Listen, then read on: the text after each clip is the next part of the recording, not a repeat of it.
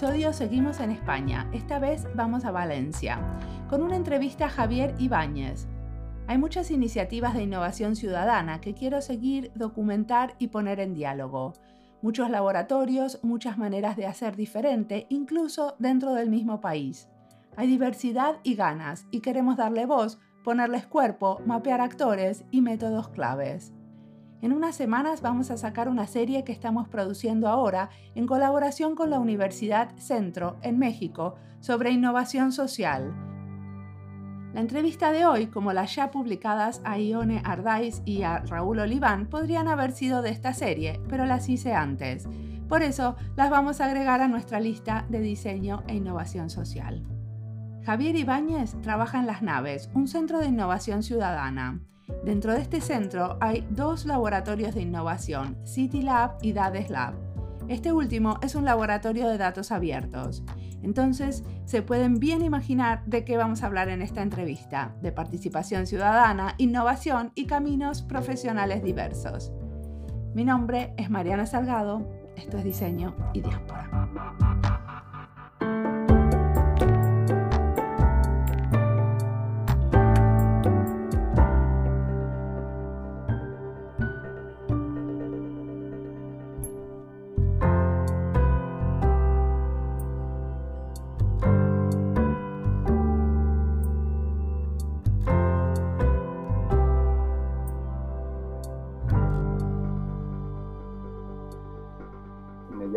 Javier Ibáñez y si me tuviera que definir diría o presentar diría que soy un, ciudadano nacido en Valencia, en, España, que he vivido toda mi vida en, Valencia, pero que durante dos décadas trabajé mucho en, América Latina en el ámbito de la cooperación internacional.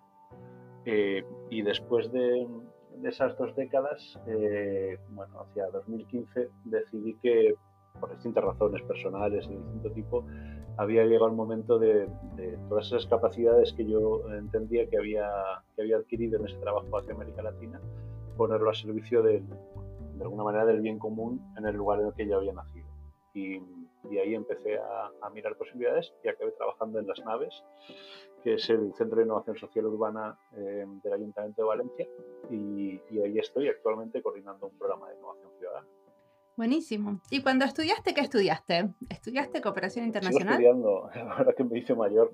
No, yo de, formación eh, académica original, soy, tengo una formación técnica, soy ingeniero en informática eh, pero nunca ejercí, bueno, ejercí durante un año, eh, pero rápidamente decidí que no, que no quería pasarme la vida delante de, un ordenador, al menos delante de un ordenador programando, haciendo esas cosas que supone que hacen los informáticos. Entonces, a la vez que estudiaba en, la misma universidad, empecé a vincularme con movimientos de solidaridad internacionalista, bueno, coincidí un poco en, a principios de los años 90, precisamente con toda la movida que hubo con, el quinto centenario, en el 92, de la colonización de, de América Latina y demás. Y ahí empecé a hacer un camino paralelo. Mientras que estudiaba, empecé a vincularme con estos movimientos de, solidaridad internacionalista y acabé trabajando en eso, en, el ámbito de la cooperación internacional durante, durante dos décadas. Sí que luego me formé en, esa materia, hice un máster en cooperación internacional y te decía que ahora de mayor me entraron las ganas de volver a estudiar y estoy estudiando sociología en, la Universidad Nacional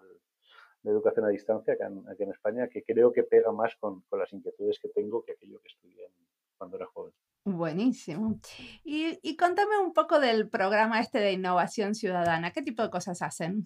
Pues mira, te, hago un, previo muy breve sobre las naves, sobre el Centro de Innovación del Ayuntamiento de Valencia en el que trabajo. las naves es un centro que depende del, Ayuntamiento, de la alcaldía de la ciudad, del, gobierno municipal. Y es el Centro de Innovación Social y Urbana. Dentro de, de este, bueno, en el marco de este centro, eh, un poco lo que, lo que se plantea es un enfoque de innovación en el que intentamos trabajar con un modelo de lo que se ha venido llamando la, cuádruple hélice. ¿no? Históricamente parecía que esto de la innovación era, era algo que tenía que ver con el sector fundamentalmente privado, ¿no? con el sector empresarial y con los centros de conocimiento experto, las universidades, los centros tecnológicos y como mucho el sector público que dependiendo de para quién eh, tenía que regular o simplemente poner dinero y, regular poco. ¿no? Pero estas eran como las tres hélices fundamentales de, que se movían en esto de innovación. Hacía un tiempo que se, que se decidió, empezó a incorporar en, algunos contextos a la sociedad civil también como un actor clave en los procesos de innovación y desde esa lógica estamos trabajando en general en las naves, ¿no? desde, desde esa lógica de, incorporar a los agentes de las cuatro hélices, del sector público, del privado, de la academia, digamos, y de la sociedad civil en los procesos de innovación. Y hace como aproximadamente un año eh, entendimos que teníamos que reforzar precisamente esta, el, trabajo con esta eh, con la sociedad civil y arrancamos con, con, este programa de innovación ciudadana, este programa específico, que lo que intenta es generar espacios para que de alguna manera la ciudadanía pueda reunirse o pueda juntarse a, identificar de manera conjunta cuáles son los retos a los que se enfrenta la ciudad y buscar también de manera colaborativa soluciones para afrontar esos, esos retos. Y en, este sentido hemos puesto en marcha dos, dos laboratorios son por un lado el eh, Ciutalab, un laboratorio ciudadano que trabaja con, con, esta lógica, y estamos justo ahora arrancando un segundo laboratorio, DADESLab, que va a trabajar, digamos, con una lógica similar, pero utilizando como materia prima los datos abiertos. ¿La materia prima es qué? Perdón, pero no escuché. Los datos, los datos abiertos. Los datos abiertos, sí, los datos abiertos. El, el primero que te, primer laboratorio que te comentaba es más general, Ciutalab, tiene que ver, digamos, los dos nombres, digamos, están, están vamos, en valenciano, en la lengua la lengua propia de, nuestro territorio. El, primero te decía se llama Ciutalab por, por aquello de la ciudad, el laboratorio de ciudad, y el segundo se llama Dades Lab porque en, valenciano datos se, dice Dades. Entonces es un laboratorio específico, el segundo, para trabajar con, con datos como materia prima, digamos. ¿no? ¿Y ustedes hablan de codiseño cuando hablan de hacer de manera colaborativa con los ciudadanos? ¿Se usa? Sí, utilizamos el, término, lo utilizamos fundamentalmente, gente, que cuando, cuando decidimos poner en marcha estos dos laboratorios, tanto el, el Citalab como el DADESLab, eh, lo primero que hicimos, digamos, es, eh, bueno, teníamos la idea de ponerlos en marcha, pero en lugar de decidir desde las naves, digamos, desde la institución, cómo ponerlos en marcha, ya hicimos, el propio arranque fue un proceso de codiseño. Entonces, antes de poner en marcha cada uno de estos dos laboratorios, lo que hicimos fue reunir a un grupo de, de gentes, un poco de esas cuatro hélices que te comentaba, digamos, siempre trabajamos con esa lógica de incorporar agentes diversos, porque pensamos también que, que precisamente en el cruce de, agentes diversos, de conocimientos, de experiencias diversas, es donde pueden salir las ideas más innovadoras. Pero decía, juntamos a un grupo de agentes, hicimos un proceso de codiseño de, para el arranque de ambos laboratorios. ¿no? no decidimos nosotros cómo, de manera unilateral, cómo iban a funcionar o cómo iban a operar esos laboratorios, sino que reunimos a un grupo de gente y hicimos un proceso de codiseño para la propia definición del laboratorio. Y luego, en, buena medida, el trabajo que se hace en los laboratorios es un trabajo de, de, codiseño y de coejecución, digamos, porque la idea es que, que, las propuestas que se trabajan en esos laboratorios no solo se diseñen y se prototipen, digamos, sino que también podamos acompañar en, luego en su puesta en marcha en, un contexto real, digamos. Pero sí, sí, sí, sí hablamos de codiseño. Y una pregunta, ¿cómo se aseguran de que estos agentes sean diversos? Bueno, y para empezar intentamos, eh, hay algunas eh, cuestiones, digamos, que están así como, como escritas, digamos, lo que te decía, siempre intentamos que haya agentes de, las cuatro hélices, del sector público, del sector privado, de, la universidad y de la, y de la sociedad civil. Eh, cuando hablamos de la sociedad civil, con frecuencia, por, bueno, un poco por, por probablemente por comodidad, ¿eh? te diría, eh, recurrimos a gente de, expresiones organizadas de la sociedad civil, de colectivos, de organizaciones, de asociaciones, pero ese sería un primer elemento de diversidad, digamos, la procedencia de una de esas cuatro hélices. También eh, garantizamos siempre el, que haya mm, diversidad en cuanto, al, en cuanto al género, que haya un número equilibrado en la medida de lo posible de, de hombres y hay como algunas cuestiones que, son más objetivas, por decirlo de una manera. Y esas intentamos, eh, las tenemos casi escritas, grabadas, digamos, ¿no? Que queremos cumplir con ellas. Y luego, en la medida de lo posible, intentamos buscar, no siempre es fácil, ¿eh? pero intentamos buscar otro tipo de diversidades eh, en, cuanto a, en cuanto al territorio, por ejemplo, procurar gente que venga de los distintos, participe de los distintos barrios de la ciudad o gente de extracción social diversa, digamos, pero ahí sí que te digo que, no siempre es fácil. O sea, que lo intentamos, pero, pero no siempre lo conseguimos. no es fácil, digamos, conseguir que participen en, estos procesos determinados colectivos que han estado tradicionalmente excluidos de casi cualquier proceso. Bueno, es un trabajo permanente, digamos, un trabajo, un, objetivo que tenemos y que no desistimos, digamos. Sabemos que eh, que se consigue con dificultad y que se consigue poco a poco, pero somos persistentes en, intentarlo. También te tengo que decir que, la puesta en marcha de estos dos laboratorios, el programa de innovación ciudadana general de estos laboratorios es, muy reciente. ¿eh? El, primero de ellos, el, el CITELAB, lo presentamos públicamente en noviembre del año pasado y la primera convocatoria de talleres de producción colaborativa la hemos hecho en el primer semestre de este año. ¿Y hay, qué ideas hay? O sea, ¿qué cosas ya están un poquito más avanzadas que se puedan contar? Pues mira, en, la primera convocatoria que lanzamos desde CITELAB, te cuento también, digamos, hago un, otro previo breve para contextualizar. Eh, la ciudad de Valencia decidió eh, hace, hace un par de años que su política de innovación municipal la iba a orientar por misiones. Digamos. Eh, no sé si, si conoces, si te suena esta economista británica de origen italiano, Mariana Mazzucato, que se ha puesto muy de moda en, los últimos años, que ha planteado, digamos, entre otras muchas cosas, ¿eh? pero, pero una de las cuestiones que, que planteó es para la Comisión Europea, hizo un trabajo para la Comisión Europea en, que analizó el programa marco de innovación de la Comisión Europea de los últimos años y hizo una propuesta para el próximo programa marco, lo que ahora se va a llamar o se llama el programa Horizonte Europa. Y una de las cuestiones que ella planteaba después de esa evaluación es que había que orientar la política de innovación en base a misiones, definir grandes misiones, grandes objetivos, digamos, y, orientar la política de innovación siguiendo esta lógica. Y la ciudad de Valencia hace, como te decía, dos años empezó a trabajar ya con esta lógica y de momento eligió una primera misión para la ciudad, que es eh, conseguir ser climáticamente neutra en el año 2030, digamos, que, las emisiones que se generan en la ciudad eh, se compensen reducir muchísimo las emisiones, pero las que se generan compensarlas como para ser climáticamente neutra en 2030. Esto además se ha marcado luego también en una misión europea eh, de innovación que eh, busca conseguir que en esa fecha, en 2030, haya 100 ciudades europeas que hayan conseguido este objetivo de ser climáticamente neutras. Entonces te decía, ahora ya vuelvo al laboratorio ciudadano. Desde Ciutalab lo que hicimos fue, bueno, si, si Valencia, la ciudad, ha decidido que esa es su misión de innovación para 2030, eh, nosotros lo que planteamos es que la ciudadanía, o sea, que es una misión tan ambiciosa que la ciudadanía tiene que implicarse, si no, no lo vamos a conseguir sacamos una primera convocatoria en la que lo que buscábamos es que la ciudadanía, que cualquiera, pudiera plantear eh, ideas, propuestas eh, eh, para contribuir a, esa misión. De esas propuestas que se presentaron elegimos cinco, por una cuestión de, capacidad de acompañamiento, y lo que hicimos después fue sacar una segunda convocatoria en la que buscábamos personas que quisieran colaborar en, en el desarrollo, en el prototipo de esas propuestas poco en, esa idea que te comentaba antes de intentar reunir conocimientos distintos y, experiencias distintas. Entonces, las ideas las presentaba una persona, un grupo, un colectivo, se podían presentar de manera colectiva, pero tenían que estar abiertas a que en unos talleres de producción colaborativa esas ideas fueran, digamos, modificadas o reevaluadas o, redefinidas en conjunto con otra gente que tenía ganas de impulsar esas, Esto de la doble convocatoria es un modelo que se usa mucho en España, ¿no? Porque justo hice otra entrevista donde también hablamos del tema. Claro, que es, un, algo que empezó en el Media Lab Prado, ¿puede ser? Efectivamente. Quiero decir, el, bueno, muchos de, los que, mm, de los que andamos en este mundo de la innovación ciudadana bebemos, digamos, de la experiencia pionera que fue Media Prado. Pues efectivamente, este modelo de doble convocatoria, digamos, es algo que puso en marcha eh, Media Prado y que, y, que a nosotros nos ha parecido un modelo interesante y que hemos, y que hemos adoptado de alguna manera.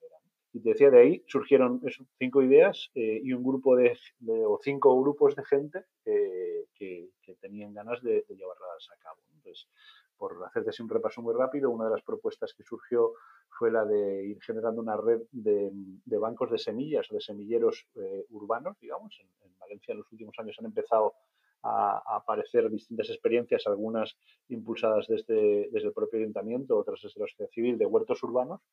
Entonces, eh, este grupo lo que planteaba era ir generando una red de semilleros urbanos para eh, vincularse a esos huertos urbanos y que esos huertos urbanos fueran, digamos, el, espacio en el que reproducir y conservar y, por tanto, mantener variedades de semillas típicas de autóctonas, típicas de esta zona, digamos, y que en algunos casos están desapareciendo, ¿no? porque eh, se, utilizan semillas comerciales y están... Entonces, ellos lo que plantean es eh, impulsar esa, esa, red de semilleros urbanos. Y esos son los proyectos que, se prototipó y que vamos a empezar a acompañar, porque la idea en estos talleres que duran dos fines de semana consecutivos se prototipan las ideas, pero luego la idea es, eh, las que sean eh, razonables, viables, acompañarlas para que, para que se lleven a la práctica y esta es una de las que vamos a, empezar a, acompañar desde septiembre próximo. Otra de las ideas que surgió tenía que ver con generar, digamos, condiciones para impulsar las comunidades energéticas locales. Ya hay algunas experiencias muy incipientes de comunidades energéticas locales en Valencia y el grupo precisamente que presentó esta propuesta es el grupo impulsor de la primera, de la, de la pionera en Valencia y lo que están planteando es cómo eh, seguir trabajando en el desarrollo de su propia comunidad energética local y ofreciendo más servicios a sus socios más allá de, la propia, del propio consumo de energía. Eh, pero también... ¿Qué quiere decir? ¿Cómo, ¿Cómo la gente puede producir energía por sí misma como una comunidad? Las comunidades energéticas locales es una figura que se reguló en España hace relativamente poco tiempo eh, y que lo que plantean es el, autoconsumo colectivo, digamos, ¿no? O sea, en España ya había, eh, digamos, cierta tradición de autoconsumo eh, individual, digamos, sobre todo gente que vive en, hogares uniresidenciales, digamos, y que ponía sus placas fotovoltaicas en el techo, digamos, para su propio consumo. Lo que plantean las comunidades energéticas locales es esa misma fórmula de autoconsumo, pero de manera colectiva. O sea, se reúnen o se, se asocian grupo de gentes que con el actual marco legal en, España tienen que residir en un radio menor de 500 metros, pero gente que vive, por ejemplo, en una comunidad, de, en una finca, en un, edificio de apartamentos, en una comunidad de propietarios o en varias comunidades de, propietarios, se reúnen, hacen una, o ponen en marcha una instalación de producción fotovoltaica de manera colectiva y consumen la, energía que producen de manera colectiva. Ya hay algunas iniciativas en este sentido y, y este grupo lo que plantea es una propuesta para lo que te decía, más allá de ese autoconsumo de energía, ¿qué otros servicios pueden ofrecer desde la comunidad energética local a, sus socios? Pero también cómo pueden aprovechar la experiencia que ellos ya han, todos esos tropiezos que ellos han tenido en el último año de poner en marcha la cooperativa para poner ese conocimiento al servicio de otra gente que quiere impulsar eh, comunidades energéticas locales. Como de alguna manera, perdón, a ver si entendí bien, es también esto de propiciar el cooperativismo alrededor de energías alternativas. Exacto. Esa sería un poco la idea de fondo. El, digamos que la gente pueda producir y consumir su propia energía de manera cooperativa. Exacto. Esa es, esa es la idea de, las comunidades energéticas locales y la idea que propuso este grupo para el, para el laboratorio de ciudad. Como te voy a hablar de memoria, había otras tres propuestas, pero te dije se eligieron cinco. Una tercera tenía que ver con, con generar actividades didácticas para, para, centros educativos de la ciudad alrededor del tema de la calidad del aire. Entonces, eh, prepararon, prototiparon un kit, digamos, para trabajar con los coles eh, de medición de, calidad del aire con, digamos, con, tecnología muy sencilla. Eh, y van a empezar a hacer ya en, este mismo mes, van a empezar a hacer talleres en, el propio espacio del Citalab con centros educativos para, para, empezar a trabajar todo este tema de, de que los propios, la propia comunidad educativa, los chavales, el, profesorado, digamos, las, los padres y madres puedan participar en procesos de, de medición de la calidad del aire en el entorno de los centros educativos y a partir de ahí ir pensando estrategias para mejorar esa, la, calidad del aire en su entorno. Esta sería la tercera propuesta que se presentó y que... ¿Y cómo se puede mejorar la calidad del aire? La fundamental, reduciendo el tráfico. Esta es, la estrategia clave, digamos. La mejor manera de, mejorar la calidad del aire en cualquier entorno es reduciendo el tráfico motorizado. Pues esa es una de las, de las estrategias que desarrollar, pero también con, plantando árboles basadas, en naturaleza, efectivamente, con vegetación, con pero sobre todo también es, eh, la idea, digamos, es eh, trabajar en, la concienciación con, los chavales y con las chavalas desde el hacer cosas, digamos, no desde que se solo que se las cuenten, ¿no? sino que los chavales puedan utilizar medidores de, calidad del aire, que puedan registrar los datos de medición. Hay un uso interesante del tema de datos, ¿no? que puedan registrar esos datos, que puedan ver cómo evolucionan los datos, que puedan ver en qué momentos del día hay mejor o peor calidad del aire en el entorno de, los, de los coles, un poco trabajar la concienciación sobre la, calidad, sobre la calidad del aire con los chavales desde eh, que los chavales eh, toquen y experimenten. Pero la idea también es esto de concientizar que después cuando tienen que decidir voy en auto o en bici, agarren la bici. Claro, efectivamente. Y, que le den la lata a los papis no solo para, que no los lleven en coche, ¿no? es, es, muy frecuente en determinados centros educativos acá en, Valencia que a las 9 de la mañana, que es la hora de entrada, eh, se generan congestiones de tráfico porque los, padres llevan a los chavales al, al cole en, coche, ¿no? Cuando, cuando hay, hay muchas iniciativas, por ejemplo, lo que tú comentabas, para que los chavales, hay rutas seguras para que los chavales vayan andando en bici, bueno, intentar a veces la mejor manera de, concienciar a los padres es concienciando a los chavales para que ellos convenzan a sus padres. Totalmente. Todo lo que aprendemos de los hijos. Efectivamente. Eh, esa sería la tercera y, me quedan un par de... Te, hablé de la de comunidades energéticas locales. no sé si necesitamos todas, pero, si querés... Ahí, no, no, ahí lo dejamos. Te ponía un poco por, por, por contarte algunos ejemplos de cosas, de, ideas que han surgido de, esos, de ese laboratorio ciudadano eh, y que se, están, que se están poniendo en marcha.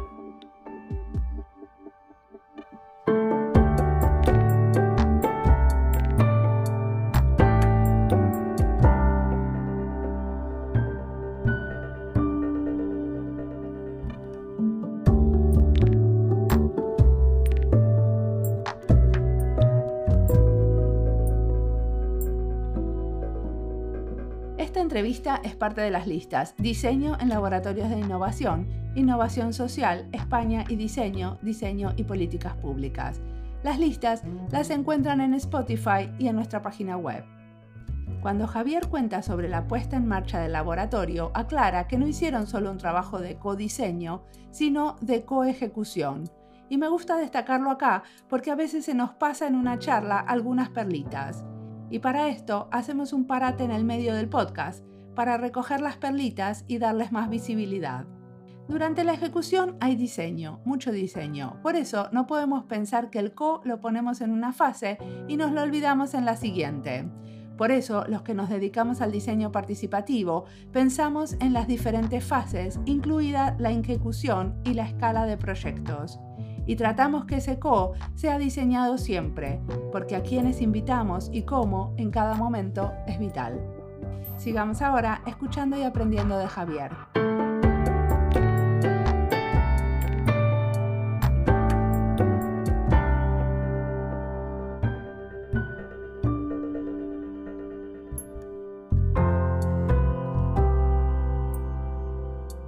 Decime una cosa, este año Valencia es la capital mundial del diseño. ¿Este tipo de laboratorios tiene alguna conexión con esto?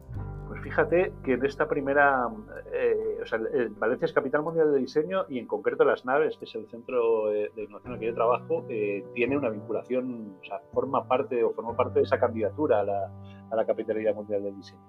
Eh, y tenemos además la Asociación de Diseñadores de la Comunidad Valenciana, digamos, de este territorio, tiene su sede en las naves, o sea que tenemos una vinculación eh, muy, muy cercana con, con, el colectivo de diseñadores, de diseñadoras y con la capitalidad.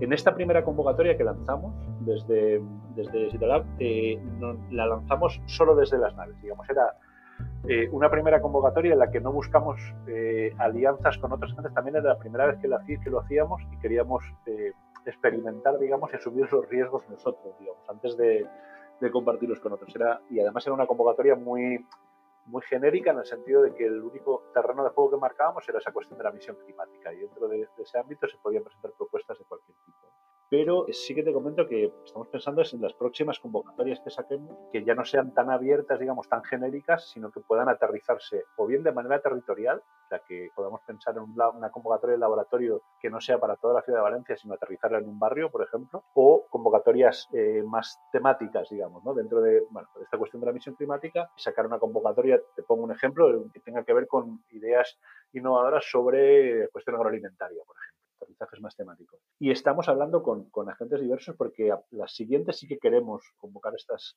o lanzar estas convocatorias aliándonos con otros agentes, aliándonos con otros, con otros actores. Y en concreto el sector de diseño, te diría, el sector cultural en general y el sector del diseño en particular, aunque el diseño es más que, que un subconjunto del sector cultural, pero digamos, con el sector cultural y con el sector de diseño tenemos un interés especial en, en, colaborar en estos laboratorios porque el ámbito cultural en general pensamos que, es eh, un ámbito en el que surgen ideas muy disruptivas. Cuando hablamos de laboratorios de innovación, parece interesante, digamos, el incorporar agentes diversos, como te decía antes, con experiencias y conocimientos diversos, pero también algunos agentes que puedan incorporar esos elementos de disruptividad, digamos, en, los procesos. Y en concreto, em, eh, tenemos mucho interés con, incorporar a, agentes del mundo del diseño. Eso por una parte, pero te comentaba bien, por otro lado, Cuando nosotros pensamos en, estos laboratorios, en realidad en lo que estamos pensando de alguna manera es en, generar la posibilidad de que la ciudadanía, en un sentido amplio, participe de manera activa, de manera colaborativa, en el diseño, en sentido amplio, del lugar en el que quiere vivir. E, esa es la lógica con la que trabajamos, ¿no? que al final tiene que ver con, que participe en el diseño de, su propia vida. Pero tiene que ver con esa lógica de, cuál es la ciudad que te imaginas y, vamos a juntarnos para diseñarla juntos, para pensarla juntos, para, para diseñarla juntos también, ¿no? Para soñarla juntos. Entonces, en ese sentido, incorporar a, agentes del, ámbito del diseño nos parece especialmente interesante. Eh, y bueno, ahí te decía, con, la Asociación de Diseñadores, de, la Asociación Profesional de Diseñadores de la Comunidad Valenciana, tenemos buena relación porque tienen su sede físicamente en las naves, pero también con, con escuelas de diseño tenemos buena relación y queremos también ver la manera de incorporar a, estudiantes, digamos, de las escuelas de diseño que puedan, por lo menos, intentar hacer llegar el, la información de que estamos eh, lanzando estas convocatorias de, de, del laboratorio para, intentar atraer a, este, a estos perfiles cuando hemos trabajado con, sobre todo con, estudiantes jóvenes de diseño, la verdad es que los aportes han sido bien interesantes. Y el, sobre todo el juntar a gente de, que, que, viene con lógicas diferentes, digamos, muchísimo el proceso. Y yo tengo la percepción de que, de que la gente que viene del, no sé, que trabaja en el mundo de diseño, no sé si es porque tienen que lidiar con, en su ámbito profesional con perfiles muy distintos, con clientes muy diferentes o tal, pero tienen también cierta capacidad como para, para mediar entre opiniones diversas, digamos. Es, un, tema que tenemos encima de la mesa. Muy bien. Y uno, yo lo que estuve mirando es que varias de las, como de las herramientas que ustedes usan como herramientas de intervención son hacer campañas y también organizan muchos eventos. ¿Puede ser? En las naves te refieres, sí. sí. Eh, en, en, las naves, en, en, en, general, digamos, más allá del programa específico de innovación ciudadana en el trabajo, sí que, eh, por un lado, tenemos un, las instalaciones en un edificio singular, en unas antiguas eh, naves industriales, digamos, muy cercanas al puerto de la ciudad, eh, que tenían, digamos, que de esa, de esa época, digamos, bueno, unas naves que se utilizaban para almacenaje de productos vinculados al puerto. Entonces, es un edificio singular y es un espacio muy, muy agradable para trabajar, digamos. Entonces, por un lado, desde las naves se, se hacen una buena cantidad de eventos en, relacionados con los ámbitos en los que trabajamos, pero también hay una buena cantidad de eventos que se realizan en las naves que no realizamos nosotros, que no impulsamos nosotros, sino que acogemos eventos o, o actividades de, otros agentes de la ciudad. ¿no? Poco por lo que te decía, porque es un espacio singular es un espacio muy agradable, entonces es un espacio cotizado para, para realizar eventos, no solo, de, no solo los que impulsamos nosotros directamente. Sino ah, ok, por eso vi tantos eventos en la claro. página de ustedes. Ahí está. Eh, te digo, desde el, desde el ayuntamiento, por ejemplo, eh, muchos de los eventos que, que realizan eh, nos solicitan poderlos hacer en las naves, pero también otro tipo de agentes del sector privado, de, de la sociedad civil, buscan, digamos, el espacio de las naves para poder realizar. O sea que estos eventos y las campañas no están ligados al, como al área de los laboratorios de innovación. No necesariamente. No. En, realidad, desde los, un poco te decía, desde los laboratorios de innovación estamos arrancando, digamos, el, trabajo porque es muy reciente, pero estamos trabajando más en una lógica de casi de procesos que en una lógica de eventos. ¿no?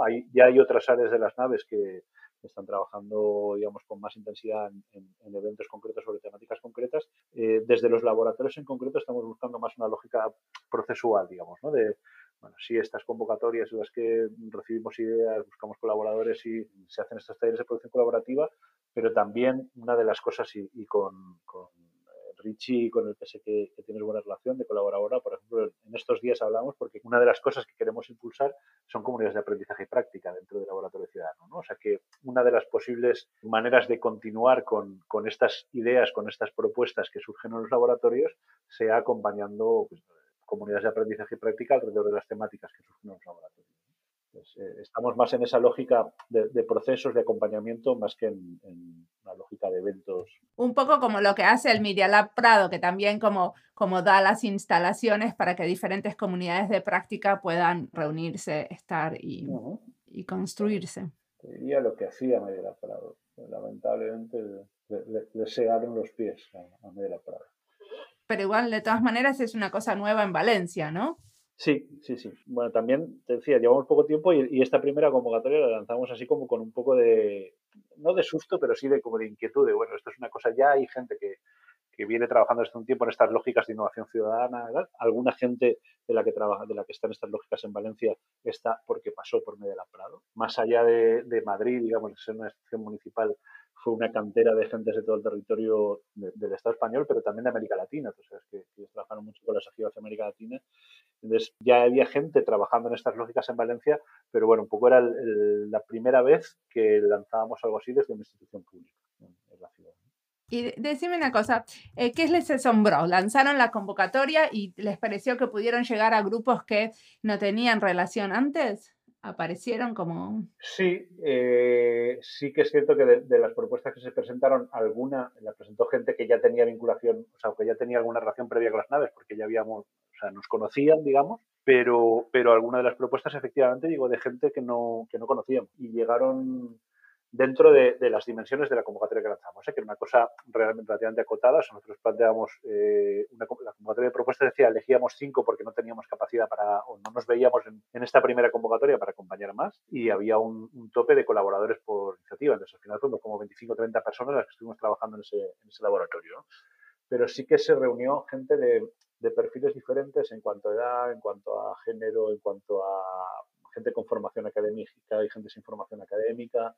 O sea, creo que hubo un, ejercicio de diversidad interesante, con algunas cuestiones también mejorables, ¿eh? Eh, que nosotros tenemos, yo creo, con una intensidad, capacidad crítica con nosotros mismos como para, para fijarnos muchas veces más en lo que no salió como nos hubiera gustado, que, pero, pero sí que creo que fue un ejercicio interesante para ser la primera experiencia. Yo creo que salimos bien contentos porque, sobre todo, el ambiente que se generó durante, durante esos dos fines de semana fue un ambiente digamos, muy colaborativo, muy, incluso fíjate que más allá de, ¿no? Eran cinco grupos trabajando en cinco propuestas diferentes, pero, pero con frecuencia había cruces entre los grupos, ¿no? Y uno, alguien de un grupo se levantaba a ver lo que estaban haciendo en otro y les daba idea.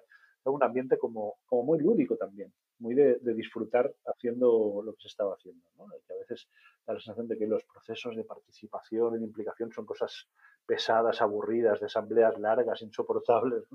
Bueno, también se pueden generar espacios alegres, divertidos, lúdicos en los que, en los que la participación sea, entretenida. Pero supongo que habrán usado alguno de los métodos de diseño durante estos fines de semana y estos talleres. Sí, sí, sí. Ahí, fíjate que además contamos, en, esta primera convocatoria contamos con, con el acompañamiento de Grigri, eh, que es un, colectivo de, de, Madrid con mucha experiencia también de trabajo con Media Lamparado y que utilizan tanto, herramientas del diseño como de mediación cultural, digamos, y, las incorporarán en, los talleres. Con todo, creo que tenemos que seguir profundizando en esa línea. Hace, hace poquito presentamos una propuesta a la Fundación Daniel Inacaraso, que no, no fue elegida, pero que nos, nos, vamos a empeñar en sacarla adelante con recursos externos, esos recursos que precisamente tenía que ver con eh, hacer, intentar una hibridación, digamos, entre la metodología de los laboratorios ciudadanos, esta metodología que viene de Media Prado, de, los, de la doble y tal, con las metodologías de la mediación cultural, digamos. O sea, tenemos con mucho interés en, juntar esas dos lógicas. A veces hablamos con Richie, también hemos comentado varias veces, ¿no? casi de manera paralela en el tiempo han surgido dos espacios en nivel español, uno de articulación de los ecosistemas de innovación ciudadana, que es el colaboratorio de innovación Ciudadanas, Richie te, Richie te de él, y otro, la red de, espacios y agentes de cultura comunitaria. Y hay mucha gente en común entre esos dos espacios. ¿no? Tenemos como mucho interés en, ver cómo hibridamos, digamos, esas dos lógicas, la de la innovación ciudadana y la de la cultura comunitaria. ¿Y la idea es juntar estos dos grupos o que sigan siendo dos grupos separados? Bueno, en, el caso del de, colaboratorio de innovación ciudadana, que es en el que yo ando participando, soy uno de los, de impulsores, eh, ni siquiera nos hemos dotado de personalidad jurídica, o sea, no, o sea, no, tenemos la necesidad de, generar estructuras muy pesadas. Entonces, no sé si es imprescindible fusionar esos dos grupos, pero sí, sin duda, generar lazos y, colaboración. Perfecto. Eh, entonces, ya mi pregunta de qué te imaginas para el futuro está como media contestada, ¿no? Un, mundo en el que seamos más felices. bueno, me gustaría eh, que progresivamente, si te diría, tampoco, tampoco demasiado rápido, porque a veces tengo la sensación de que las cosas que van demasiado, demasiado rápido son poco, poco consistentes. ¿no? Pero sí que me gustaría que esta pruebecita que hicimos con un laboratorio pequeño, con 30 personas, tal, bueno, eh, que fuera creciendo no tanto este laboratorio, que, sí que esperamos darle, digamos, como un poco más de, capacidad, pero que se fuera replicando la experiencia. ¿no? Y ya hay cositas, ¿eh? ya hay gente, por ejemplo, de Valencia trabajando en, la lógica de, incorporar esa metodología de los laboratorios ciudadanos en bibliotecas o en otro tipo de espacios. Entonces, eh, para mí, en este ámbito en el que estoy trabajando, el, deseo de futuro sería generar un sistema territorial, digamos, de innovación ciudadana. Sea, que, hubiera muchos espacios en los que la gente se pudiera juntar, como decíamos antes, a, diseñar de manera colaborativa la ciudad en la que quiere vivir y que lo hiciera juntándose en espacios en los que pudiera aportar, en los que pudiera, digamos, hacer también, no solo pensar y reflexionar, sino también hacer cosas y hacerlo en, un contexto lúdico, divertido, entretenido y un contexto de felicidad. Perfecto. Y si queremos leer más sobre estas cosas, ¿qué nos recomendarías? Leer, escuchar, mirar. Fíjate, a mí hablábamos, eh, he mencionado varias veces a, a, Richie de colaboradora y para mí fue muy interesante el, informe que hicieron hace dos o tres años eh, desde colaboradora que se llamaba ¿Cómo lo hacen? Viendo de otras experiencias de laboratorios, eh, programas y, ellos hicieron como un, estudio en el que analizaron un montón de experiencias de laboratorios y para mí fue muy, como muy inspirador, digamos, ese, informe. También hemos hablado de Media del Prado y Media también yo creo que también hace un par de años, un año y medio, dos años, publicó una, hizo una publicación que se llamaba precisamente así, Laboratorios Ciudadanos, una aproximación a Medio Prado en el que contaba un poco esta experiencia de cómo ellos habían, cómo ellos habían puesto en marcha esta, esta metodología y creo que, este, esta publicación también es bien interesante. Eh, ¿De quién era la publicación esta? De Media Prado. Ah, de Media Prado. Esta segunda eh, sí fue como ahora no recuerdo, Media Prado recibió un premio de una institución europea, no recuerdo el nombre, y digamos decidieron invertir el dinero de ese premio en hacer un documental y una publicación en la que recogían esa experiencia, digamos, de la metodología de los laboratorios ciudadanos. Esas dos publicaciones, la de colaboradora y la de Media me parecen muy ilustradoras, muy inspiradoras, digamos. Y luego eh, yo sigo con mucho interés una colección de, de guías, no sé si conoces las guías LADA, de que puso en marcha el INTEF. El INTEF es el Instituto eh, Nacional de Tecnologías Educativas y Formación del Profesorado, y lanzaron unas guías prácticas eh, que se llaman Cómo hacer eh, X. Entonces, hay algunas que tienen relación directa, hay una que se llama Cómo hacer un prototipo, por ejemplo, hay otra que se llama Cómo reconocer las inteligencias colectivas, hay otra sobre cómo hacer un taller de prototipado colaborativo, son como guías muy concretas, en concreto la, la, de cómo hacer un taller de prototipado colaborativo la, escribió Marcos García, que fue durante muchos años director de Media Prado. Pero son guías eh, muy concretas, muy prácticas de cómo hacer, hay una de cómo hacer comunidades de aprendizaje o cómo hacer un espacio de cuidados, cómo hacer, bueno, hay un montón de guías muy concretas, muy fáciles de leer, muy, muy prácticas que, que son también una inspiración permanente. Buenísimo. ¿Y qué le recomendarías al Javier joven que recién empieza a enfocarse en su trabajo? Pues fíjate que te comentaba al principio que yo el, eh, cuando, cuando con 17 años tienes que elegir lo que estudias, yo creo que, tenemos que elegirlo demasiado temprano. ¿no? yo al menos no estaba maduro como para saber. Y en aquel momento opté por, por una formación técnica, de ingeniería informática, pensando que pensando más en, el, ¿no? en, esto de conseguir trabajo que en, lo que quería ser de mayor. Y, decía que ahora estoy estudiando eh, sociología y siempre he pensado que, es que si volviera a ser joven cambiaría pero y, elegiría digamos otro itinerario formativo pero cuando conforme me hago más mayor pienso que tal vez no que tal vez no estuvo mal eh, que tal vez el, empezar por ahí y darme cuenta de que eso no era lo que no quería hacer fue interesante también porque he de reconocer que aunque no me he dedicado a eso, sí que creo que aquella formación, por un lado, me permitió acercarme, como te decía, al, al, ámbito de la cooperación internacional, porque fue ahí en la universidad donde me acerqué a ese, a ese mundo. Y para mí, el haber pasado, te decía, siempre he vivido en Valencia, pero he trabajado muy volcado hacia América Latina durante dos décadas. Y para mí, América Latina ha sido mi, prima, mi principal fuente de conocimiento, de, experiencias. De, o sea, soy lo que soy fundamentalmente porque, porque pasé mucho tiempo allá. ¿En dónde pasaste mucho tiempo? ¿En qué países? Saldría más corto decirte la lista de los países en los que no estuve, porque siempre viví y siempre pagué mis impuestos en, Valencia, digamos, eh, y, los viajes siempre eran cortos, eran eh, lo máximo dos, tres meses, pero también viajes muy cortos de 15 semanas para hacer consultorías. Eh, Argentina fue el, fue el primer país en el que estuve. Y en el país en el que descubrí, que para mí fue clave, digamos, en, luego en mi experiencia vital, en el que descubrí la educación popular y descubrí a Pablo Freire, por ejemplo. por ahí aterricé, digamos, en, América Latina. En Brasil. Eh, en Argentina, en realidad fue por Argentina. Conocí la, educación popular de Freire, los conocí desde, desde el lado argentino de la frontera, ahí en, la provincia de Misiones. Pero, pero luego estuve en, Argentina hasta muchas veces, en Colombia, en Ecuador, en, Perú, en Bolivia. Trabajé mucho en, América Latina, mucho con organizaciones indígenas que creo que también me, constituyeron de alguna manera, digamos, la manera de organizarse, la manera de, entender eh, la vida y de relacionarse con el ambiente, con, el entorno de, las organizaciones indígenas, de los pueblos indígenas, para mí también ha sido un aprendizaje sustancial. Les decía, tal vez no lo hice mal, tal vez no fue un error, tal vez tenía que ser así, tenía que empezar a estudiar eso. Y también eso yo creo que me dio, ¿eh? una manera de estudiar, tener una formación técnica, creo que me estructuró la cabeza de determinada manera. Ahora estoy intentando desestructurarla y, reestructurarla de otra, pero creo que también fue. Entonces, no sé, creo que estoy contento en líneas generales con, con la trayectoria que, que seguí. No sé si cambiaría demasiado. muchos errores pequeños cometí, pero también de esos errores aprendí y soy el que soy porque me equivoqué todas esas veces. Perfecto. Buenísimo. Bueno, me encantó charlar con vos. Muchas gracias. Lo mismo, Mariana, te sigo escuchando en el podcast con un gusto. Después de escucharte mucho, cuando, cuando me escribiste para, para preguntarme si quería participar, fue así, ¿yo? Esto que ha sido, ha sido un placer enorme, Mariana. Nos seguimos encontrando seguro. Un abrazo.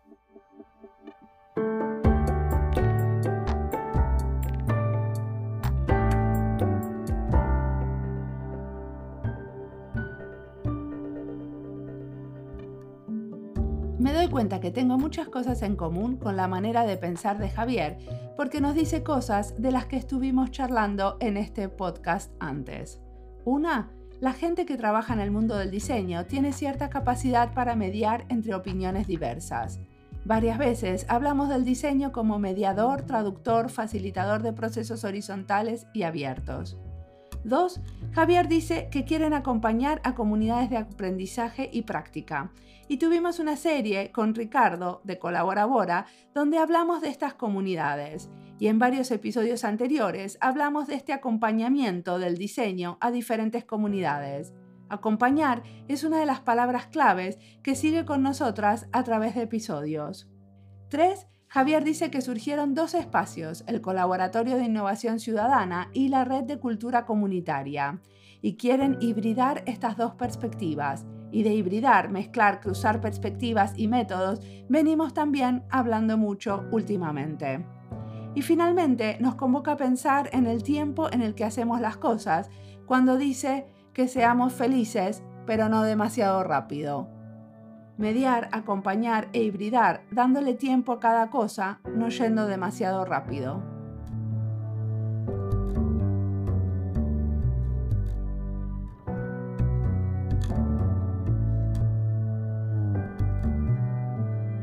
Como siempre, la música del podcast es de Antonio Zimmerman, el diseño de sonido es de Andy Fechi. Este podcast está publicado con licencia creativa común con atribuciones.